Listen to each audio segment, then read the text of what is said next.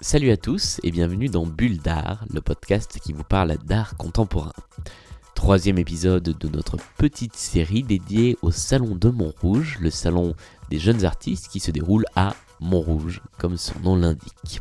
Aujourd'hui, ma présentation va être assez courte puisque l'interview de l'artiste arrive juste après et que j'ai tenu à laisser cette interview dans sa quasi-intégralité. Vous aurez donc euh, une petite dizaine de minutes d'échange avec Ariane Loz, qui est donc l'une des artistes vidéo présentées au Salon de Montrouge et qui a également obtenu l'un des prix du salon, qui est euh, le prix décerné par le département des Hauts-de-Seine. Euh, le, travail d'Ariane Loz est, est, assez surprenant quand on regarde les vidéos pour la première fois, puisque on se rend assez vite compte qu'il y a quelque chose de très particulier dans ces vidéos qui s'appellent, euh, qui sont toutes regroupées sous une barrière qu'on appelle Movies on My Own, euh, puisqu'en fait il y a une seule personne euh, qui apparaît à l'écran, qui est l'artiste elle-même. Quel que soit le nombre de personnages qu'on trouve dans ces vidéos et dans les histoires qu'elle raconte, elle incarne toujours les personnages à la fois, euh, en changeant évidemment de, costume, d'attitude, de, façon de jouer. Euh, mais à l'écran, en termes d'image, euh, c'est toujours elle qui est tous les personnages de ces films. Et au-delà, vous allez voir qu'on en parle dans l'interview, elle est également la seule personne à opérer techniquement euh, sur les films qu'elle réalise. Ça fait euh, assez longtemps qu'elle fait ça, depuis euh, presque une dizaine d'années. c'est assez virtuose dans, la réalisation, puisque finalement, on pourrait très bien, si on ne fait pas attention, se rendre compte qu'il n'y a qu'une seule personne devant et derrière la caméra.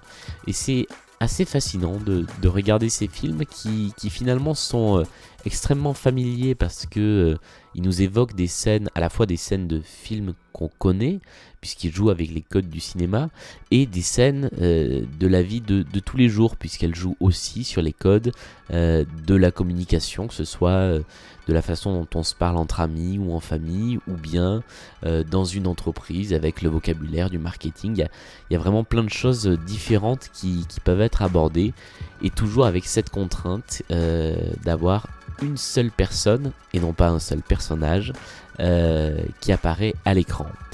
Je vous laisse donc pour une petite dizaine de minutes avec euh, cet entretien qui a été réalisé avec Ariane Loz, que je remercie, euh, il y a quelques heures à peine dans les allées du Salon de Montrouge. Quand on arrive dans, l'espace du, Salon de Montrouge qui est consacré à, tes œuvres, on tombe sur trois vidéos, enfin il y en a six en rotation.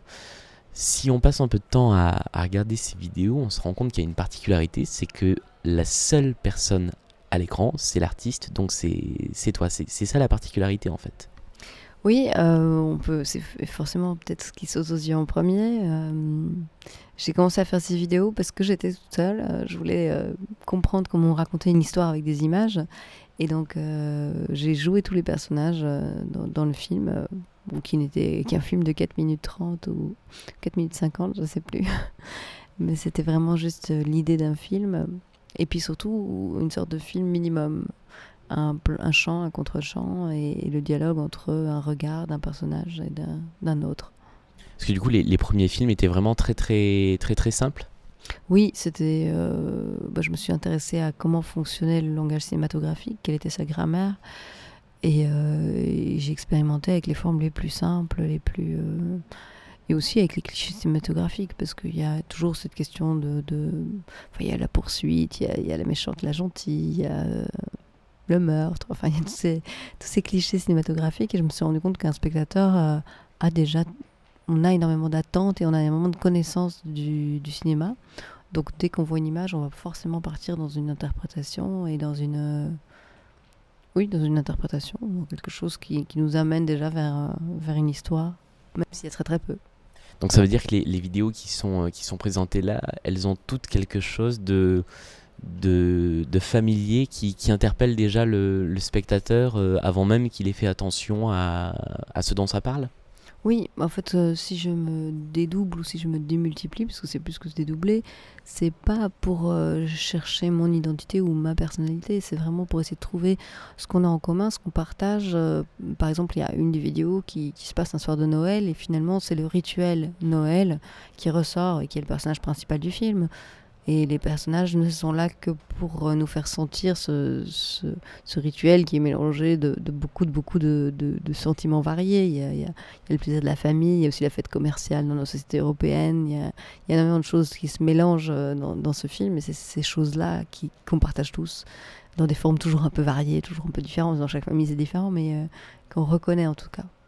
Et alors, ce qui est, ce qui est très surprenant quand on s'intéresse un petit peu aussi à comment les vidéos sont faites, c'est que c'est toi aussi qui assure tous les rôles techniques de, la vidéo Oui, alors ça c'est venu, euh, on, m'a souvent posé la question si l'étape suivante c'était pas d'avoir une équipe, euh, et je me suis rendu compte en fait que j'avais euh, une liberté incroyable en travaillant seul. C'est lent, c'est un peu un travail de fourmi, on me dit parfois mais, mais vous avez passé combien de temps à faire ça ça prend du temps, mais en étant seul, je peux me permettre d'improviser.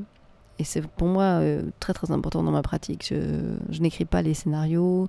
J'écris parfois quand je vais dans des lieux compliqués, où je vais arriver dans un lieu que je connais pas, je vais avoir très peu de temps pour tourner.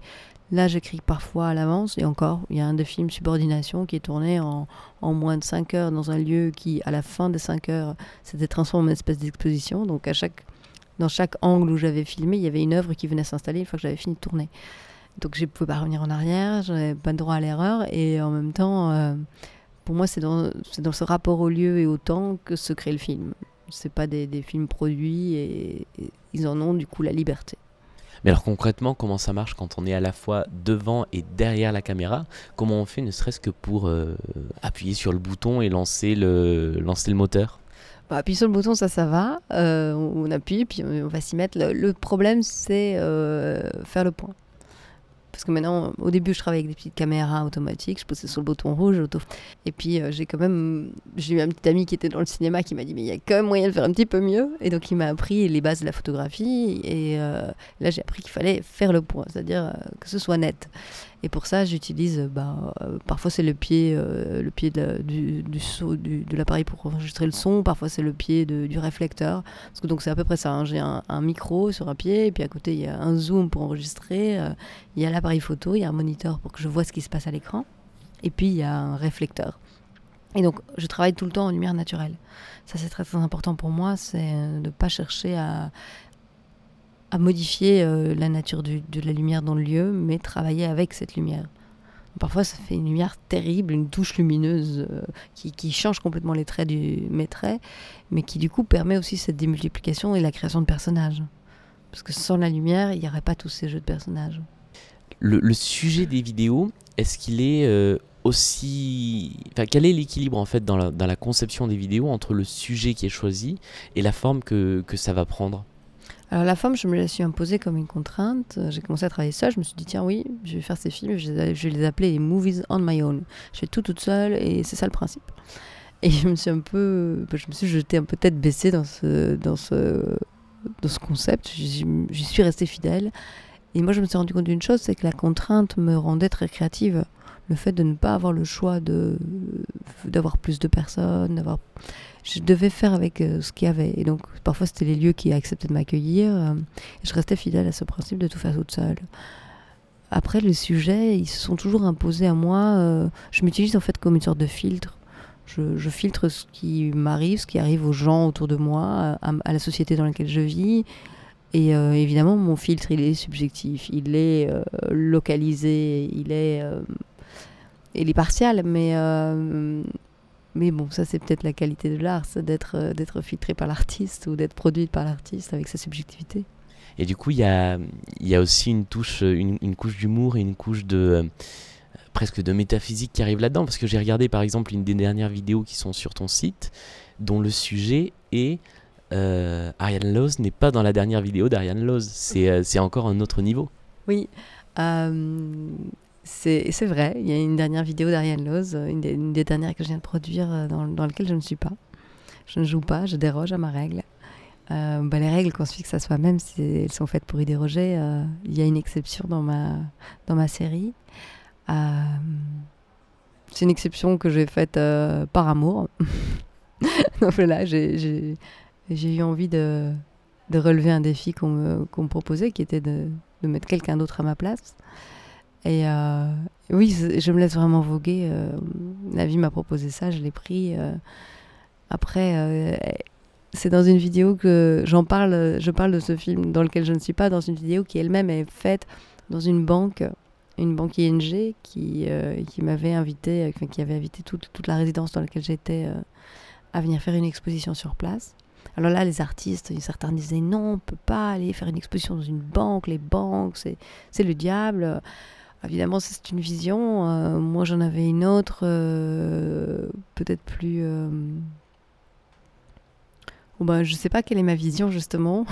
Par contre, j'étais prête à, à, prendre ces questionnements-là et à les développer, à les emmener en tout cas sur un niveau où on se pose vraiment des questions sur ce que c'est euh, le monde des banques. Euh. et pour moi, il ne s'arrête pas aux banques. C'est vraiment l'état d'esprit dans lequel est le monde du travail aujourd'hui, euh, qui parle d'impacter, de, challenger. et alors, si on veut impacter, challenger commençons par nous. Et donc là, ce que j'ai pris comme produit, c'est Ariane Loz. Donc je suis dans les bureaux d'Ariane Loz International, je parle du travail euh, d'Ariane Loz, euh, qui est Ariane Loz produit. Euh.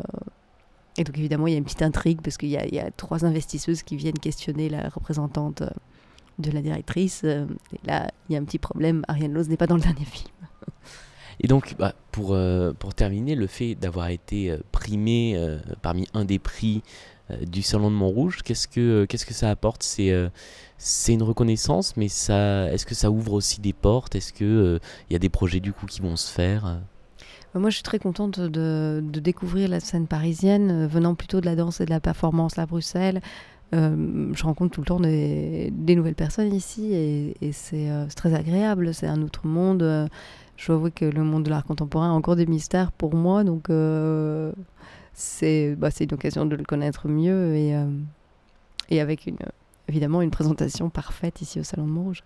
Oui, parce qu'il y a quelque chose qu'on n'a pas dit, c'est que effectivement, c'est ce que tu euh, nous expliquais avant qu'on commence.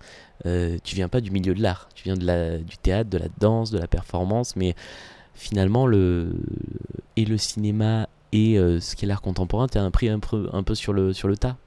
Oui, oui, la vidéo, je suis complètement euh, auto-formée et j'ai quand même eu aussi euh, l'aide vraiment très généreuse des gens qui étaient spécialistes dans leur domaine et qui ont pris trois heures ici, deux heures là pour m'expliquer des choses.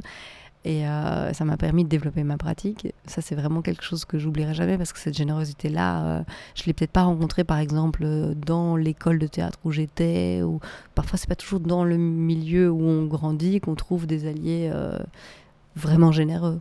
Et ça, je l'ai trouvé, en tout cas en cinéma, en photographie, euh, en vidéo, il y avait, il y avait cette générosité. Euh, le fait de venir d'un autre milieu, j'ai longtemps cherché euh, où ces vidéos devaient être montrées finalement, parce qu'il y a un côté performatif, il y a un côté... C'est presque une danse avec la caméra, je suis toute seule. donc en même temps, on ne peut pas parler vraiment de, de, pièces de théâtre ou d'événements. je fais des performances, mais c'est pas des spectacles.